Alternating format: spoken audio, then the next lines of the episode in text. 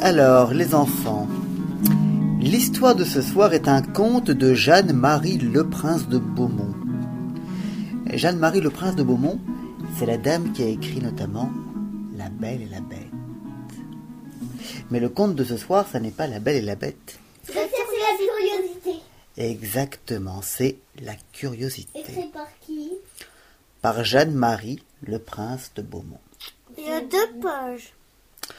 Un jour, un roi, qui était à la chasse, se perdit.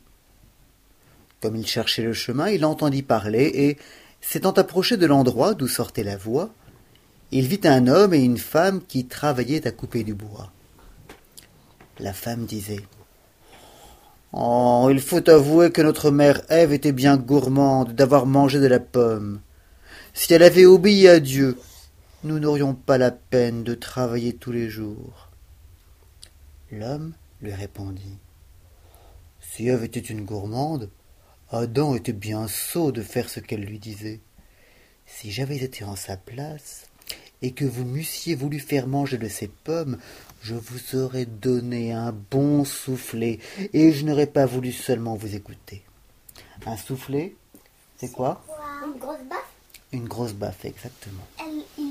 S'il s'il était qui? S'il avait été Adam et qu'elle lui avait dit Ève. qu'elle voulait manger une Ah oui. pomme, il lui aurait donné une baffe. À Ève? Oui. Une baffe. Toi. Le roi Ah, C'est les filles du. C'est le, la fille et le fils d'Ève et d'Adam. Le roi s'approcha et leur dit Vous avez donc bien de la peine, mes pauvres gens. Oh oui, monsieur, répondirent-ils, car ils ne savaient pas que c'était le roi. Nous travaillons comme des chevaux depuis le matin jusqu'au soir, et encore, nous avons bien du mal à vivre. Venez avec moi, leur dit le roi. Je vous nourrirai sans travailler. Dans le moment, les officiers du roi, qui le cherchaient, arrivèrent, et les pauvres gens furent bien étonnés et bien joyeux. Quand ils furent dans le palais, le roi leur fit donner de beaux habits, un carrosse, des laquais, et tous les jours, des laquais, c'est les serviteurs, et tous les jours, ils avaient douze plats pour leur dîner. Au bout d'un mois, on leur servit vingt-quatre plats. Mais, dans le milieu de la table, on en mit un grand, un grand plat, qui était fermé. D'abord, la femme, qui était curieuse, voulut ouvrir ce plat. Mais un officier du roi, qui était présent, lui dit que le roi leur défendait d'y toucher et qu'il ne voulait pas qu'ils vissent ce qui était dedans. Quand les domestiques furent sortis, le mari s'aperçut que sa femme ne mangeait pas et qu'elle était triste. Il lui demanda ce qu'elle avait. Et elle lui répondit qu'elle ne se souciait pas de manger de toutes les bonnes choses qui étaient sur la table, mais qu'elle avait envie de ce qui était dans ce plat couvert. Vous êtes folle, lui dit son mari. Ne vous a-t-on pas dit que le roi nous le défendait? C'est comme euh, l'histoire de. Le roi est injuste, dit la femme. S'il ne voulait pas que nous vissions ce qui est dans ce plat, il ne fallait pas le faire servir sur la table. En même temps, elle se mit à pleurer et dit qu'elle se tuerait si son mari ne voulait pas ouvrir le plat.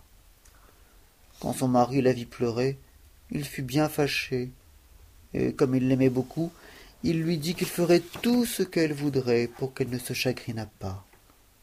En même temps, il ouvrit le plat. Et il en sortit une petite souris qui se sauva dans la chambre. Ils coururent après elle pour la rattraper, mais elle se cacha dans un petit trou. Et aussitôt le roi entra, qui demanda où était la souris. Sire, dit le mari, ma femme m'a tourmenté pour voir ce qui était dans le plat.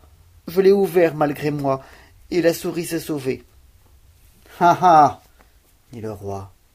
Vous disiez que si vous eussiez été à la place d'Adam, vous eussiez donné un soufflet à Ève pour lui apprendre à être curieuse et gourmande. Il fallait vous souvenir de vos promesses. Et vous, méchante femme, Vous aviez toutes sortes de bonnes choses, comme Ève, et cela n'était pas assez.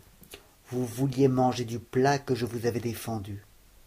Allez, malheureux, retournez travailler dans le bois, et ne vous en prenez plus à Adam et à sa femme du mal que vous aurez, puisque vous avez fait une sottise pareille à celle dont vous les accusiez.